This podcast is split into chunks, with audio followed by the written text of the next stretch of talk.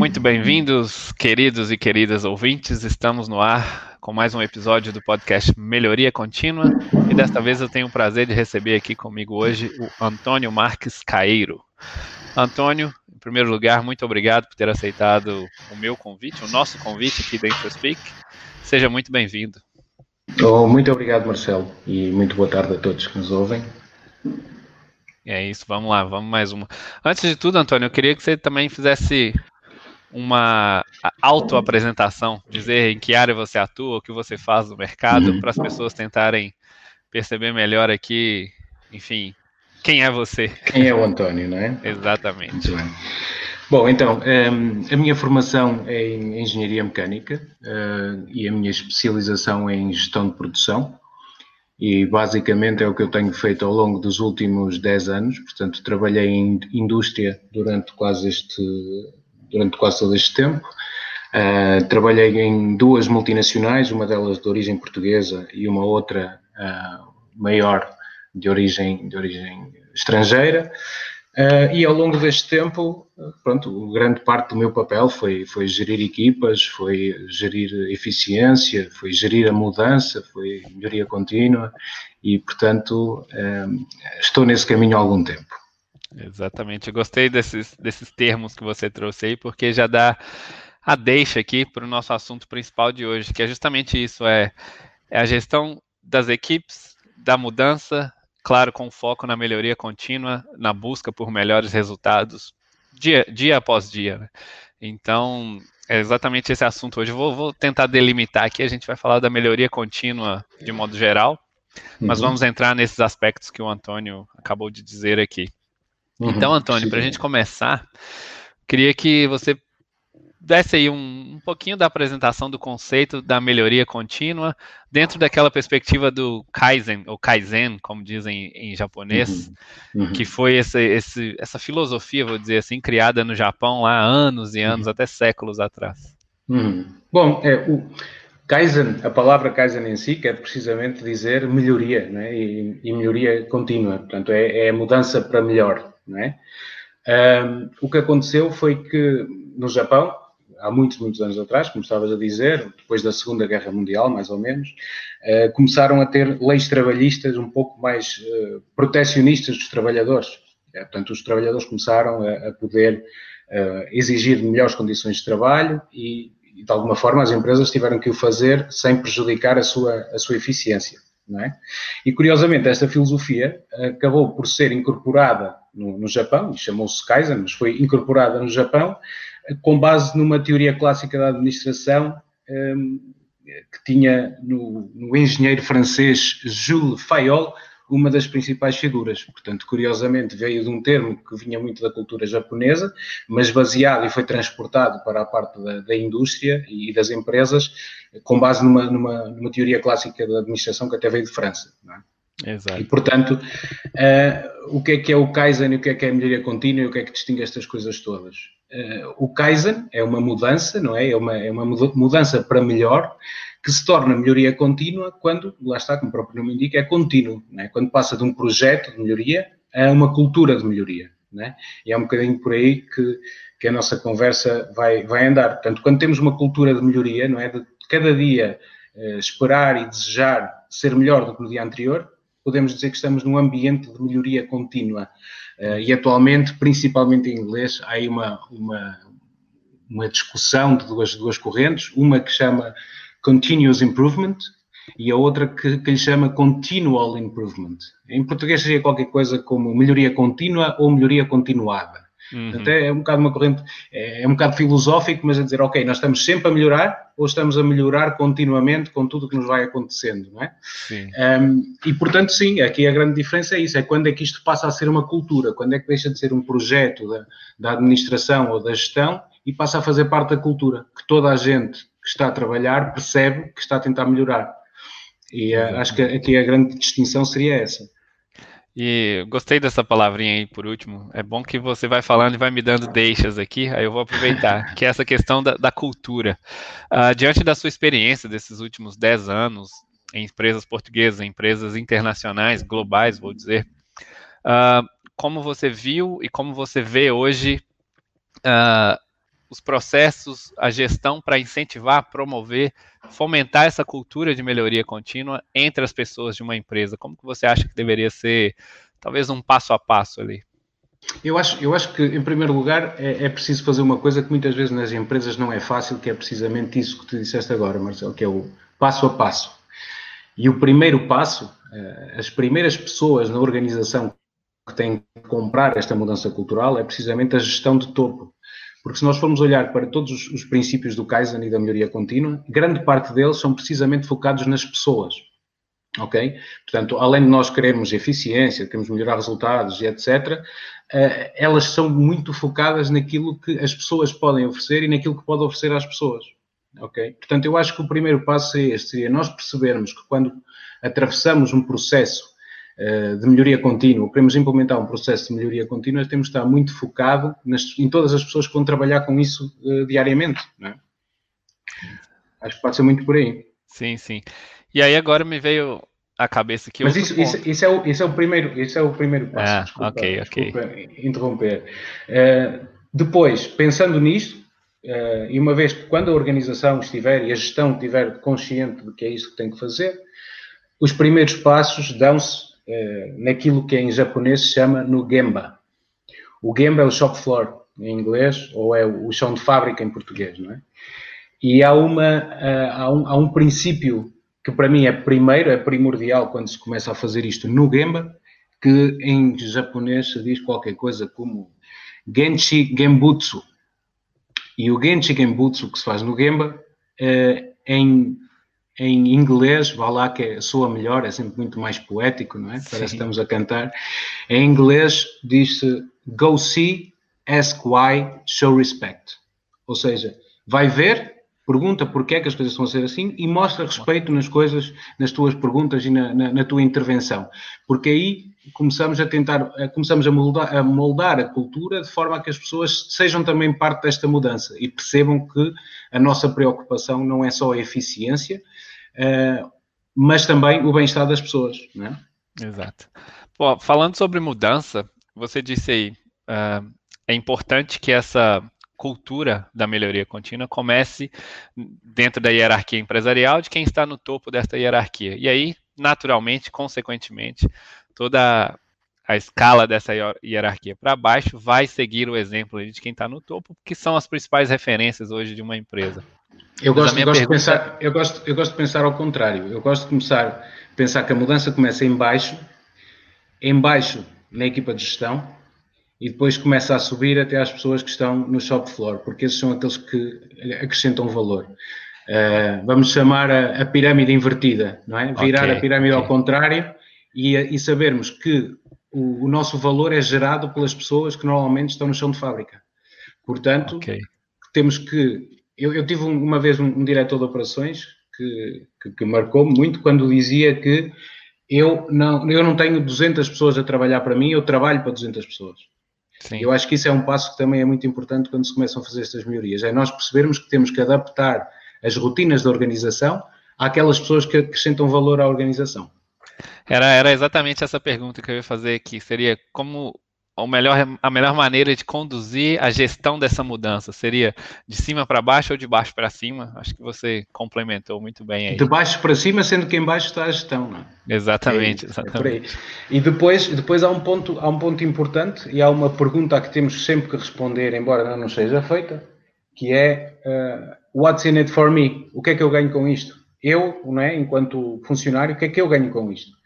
Uh, e muitas vezes é muito fácil de, de, demonstrarmos isto, não é? Se nós pensarmos, por exemplo, numa máquina industrial e conseguirmos explicar às pessoas que se aquela máquina necessitar, necessitar de menos intervenção humana para correções, as pessoas têm um dia de trabalho muito mais calmo, muito mais tranquilo e chegam a casa muito mais felizes com o trabalho que fizeram e muito mais descansadas. Portanto, é uma mudança uh, substancial.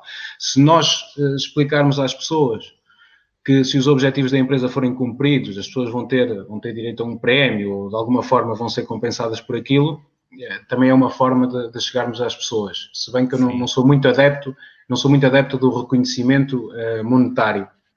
Porque é muito, vai embora muito rápido, é muito volátil, não é? Sim, sim. As pessoas recebem e ficam todas contentes, mas depois já passou. Depois recebem dois meses seguidos e no terceiro já é um direito, já não é um prémio, não é? Portanto, é, é, um, é, é um, é caminho muito pantanoso quando se faz por aí. Sim, sim.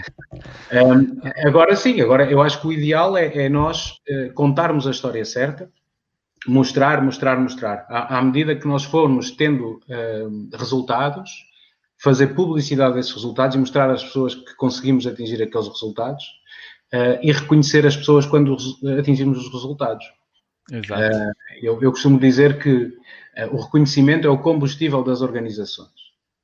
Porque se, se eu dou um prémio monetário a alguém porque fez determinada coisa, pá, a pessoa fica contente e tal, mas fica por ali. Agora, se eu tiver o cuidado de ter uma pessoa da minha equipa que conseguiu uma coisa extraordinária e quando vem o presidente da organização do, do, do quartel-general, do headquarter, e eu digo assim: Ei, atenção, Marcelo fez uma coisa incrível. E o presidente vai diretamente ao Marcelo e diz: Muitos parabéns, eu ouvi dizer que tu fizeste isto, isso e aquilo. Isso, este reconhecimento não vai ficar só com o Marcelo, porque ele depois vai, quando vai almoçar e vai contar aos colegas, vai chegar a casa e vai contar à esposa. Vai... Portanto, eu acho que isto é aquilo que, depois acaba por catalisar todo este, todo este movimento. Sim, sim.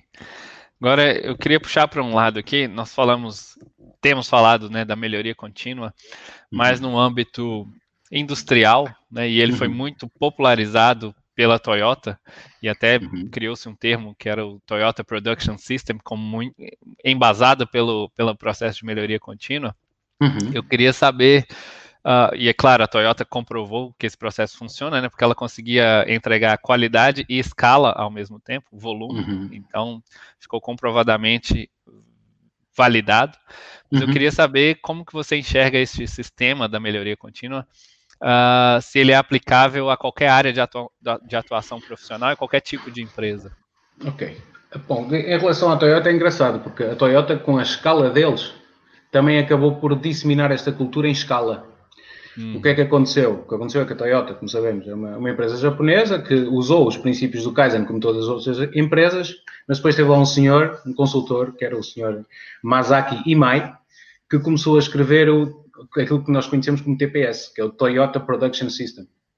Portanto, ele identificou que era necessário que todas estas coisas que se iam fazendo ficassem registadas tivéssemos, estivessem documentadas para que toda a gente que entrasse na organização tivesse, no fundo, uma bíblia, um manual de como é que a nossa organização funciona, não é? Como é que nós fazemos as coisas. E foi este um, Toyota Production System que depois, entretanto, começou a ser usado por mais e mais e mais empresas. Uh, portanto, uh, respondendo à pergunta, não só na indústria, mas o próprio uh, Masaki Mai aplicou isto um, eh, na, na, na, saúde, na psicoterapia, em life coaching, em governos, na banca, noutras indústrias. Isto tudo acabou por dar origem na indústria àquilo que nós chamamos de lean management, né? Uhum. ou como dizem no Brasil, a, a fabricação enxuta. Né? Exato. Uh, mas deu também agora, e, uma vez estamos a falar com a InfraSpeak, que é, que é uma, uma das nossas grandes scale-ups portuguesas, e meus parabéns por isso, uh, deu também origem àquilo que nós agora conhecemos como Agile, como Scrum. Portanto, os princípios não são muito uh, divergentes, ou não são nada divergentes. Simplesmente fomos adaptando aquilo que é uma filosofia a, a, a coisas diferentes. E porquê é que houve esta necessidade? Porque o principal da melhoria contínua, e eu acho que é um ponto em que ainda não, não tocamos, é que nós temos que ser, que ser capazes de medir o nosso sucesso. Ok? Portanto, o que interessa é aquela máxima que diz: uh, se não consegues medir, não consegues melhorar. Portanto, Sim. eu tenho que conseguir medir para saber se melhorei. Não é? e, e o que acontece é que quando estamos a falar em manufatura e em produção, torna-se muito mais fácil medir, porque eu estou a fazer produtos, não é? Tenho, tenho uma, uma eficiência de equipamento que faz X produtos por, por minuto, ou de uma linha que faz X produtos por mês, ou, ou whatever. E o que acontece no, mais no IT é que tivemos que começar a medir produção de coisas que não são tangíveis, que nós não conseguimos medir, não é? Eh, porque não, de repente sai um, pedaço, vá lá, de, de, software e a gente não consegue medir, agora fizemos quatro pedaços de software, não, não faz sentido ser assim. Então começámos a arranjar outras maneiras de, de, adaptar esta, esta filosofia uh, a indústrias, que não deixa de ser uma indústria, não é? Uh, que, que, que, que, tenham objetivos não tangíveis uh, muitas vezes, não é? E portanto é, é por aí, por aí é que, é que que deu origem a isto tudo, não é? Ok. Vou, vou aproveitar então, olha, suponhamos que alguém, uma empresa, ouve esse podcast e aí, enfim, ela desconhecia o termo melhoria contínua, Kaizen e tudo mais, e fala: olha, gostei desse conceito, quero aplicar na minha empresa, mas ela não sabe nada. Então ela uhum. vai começar a estudar para poder aplicar lá.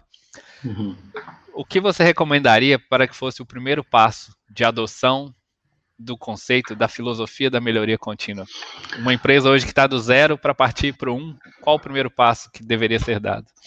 A um, a um nível de, de, gestão, o primeiro passo seria estabelecer objetivos e métricas. Okay. Porque só depois de nós termos objetivos e métricas é que lá está, conseguimos depois verificar a eficiência de, do, do, trabalho que estamos a fazer enquanto, enquanto melhoria contínua, não é? Vamos dizer, ok, mas isto é só na indústria, de que forma é que se não for na indústria? Uma coisa muito simples. Nós podemos ir para uma empresa de, sei lá, de serviços e dizer que queremos melhorar a qualidade do nosso serviço e dizemos, ok, quanto é que é a qualidade do nosso serviço atualmente? E hoje em dia podemos dizer, pá, vemos pelas reviews do Google, vemos por inquéritos de satisfação, como é que fazemos? Ok, olha, vamos fazer inquéritos de satisfação, vamos fazer aqui uma lista de, dos últimos projetos que tivemos no último ano e vamos pôr alguém a fazer um inquérito. E aí vamos saber qual é o nosso rating mediante os nossos clientes. E a partir daí vamos desenvolver técnicas para melhorarmos este rating. Portanto, a partir daí nós tínhamos um, um, eh, uma medida e essa medida depois transformar-se-ia num KPI, não é? Num Key Performance Indicator, e nós dizemos assim, ok, a nossa medida está em 6 em 10 e nós queremos no próximo ano alcançar 8 em 10.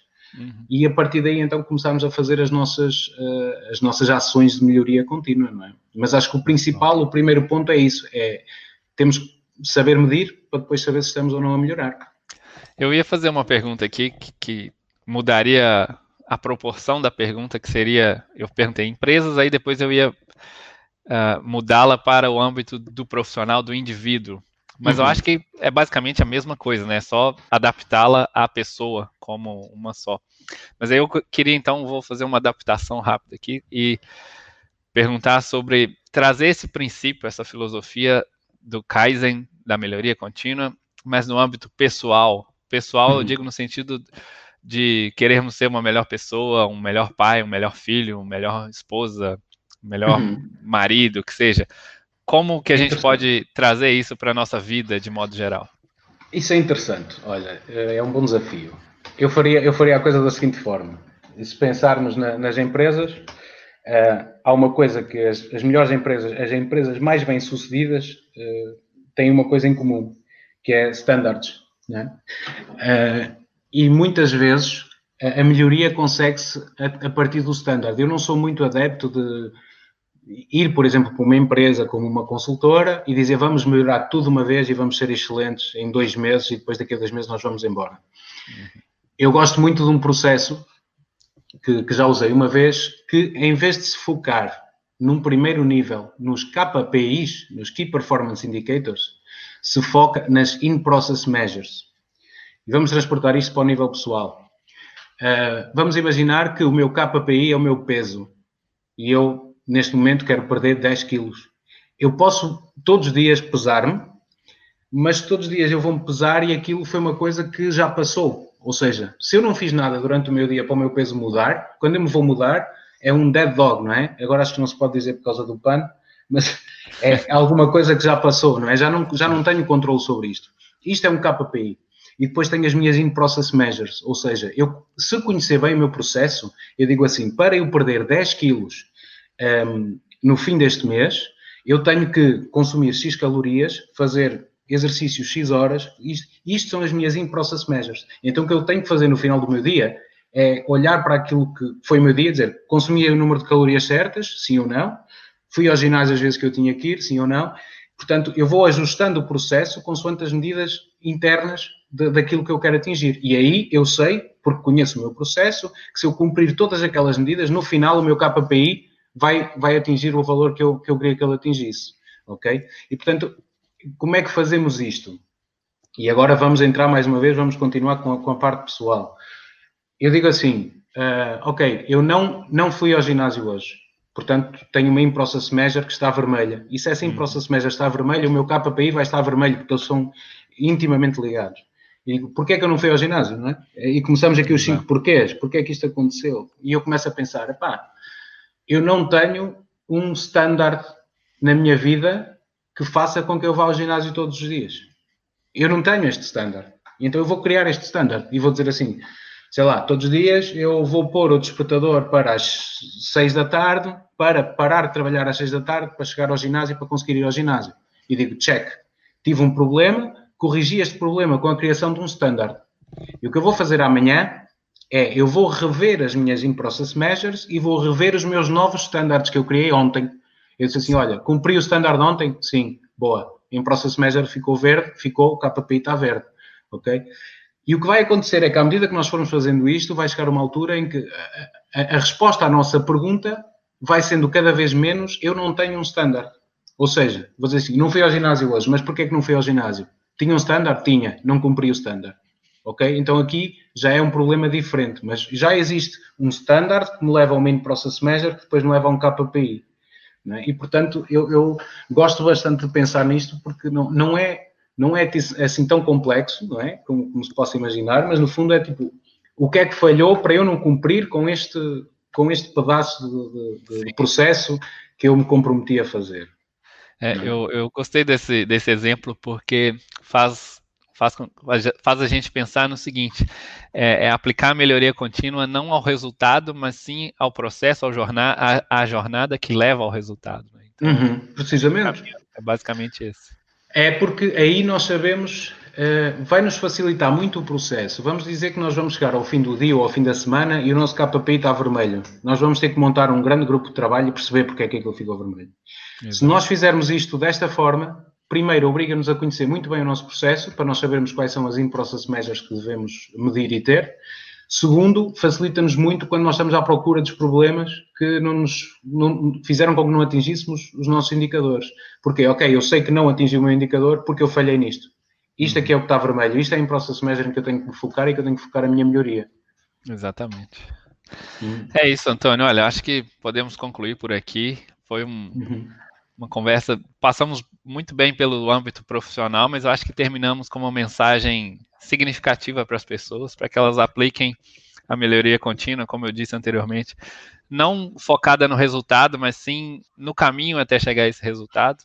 Eu acho que as coisas vão ser melhores e vai gerar menos ansiedade, enfim, vários outros problemas aí que atrapalham as pessoas hoje em dia. Eu, eu aconselhava, aconselhava agora em termos de conclusão, eh, a, todos os, a todas as pessoas que têm equipas e que lideram equipas, a consultarem uma, uma curva muito interessante que é a, a curva de Kubler-Ross, que é a curva da mudança. E muitas vezes é bom quando nós começamos uma alteração qualquer, não precisa ser melhoria contínua, quando temos que fazer uma alteração na equipa qualquer, apresentar esta curva às pessoas e explicar às pessoas que as emoções pelas quais elas estão a passar durante a mudança são estudadas e são normais. Portanto, passarmos pelo choque, pela negação, pela frustração, pela depressão, é normal, faz parte da mudança. Portanto, às vezes mostrar às pessoas no início, atenção malta, isto vai acontecer, mas vamos sair disto bem, é, é muito importante.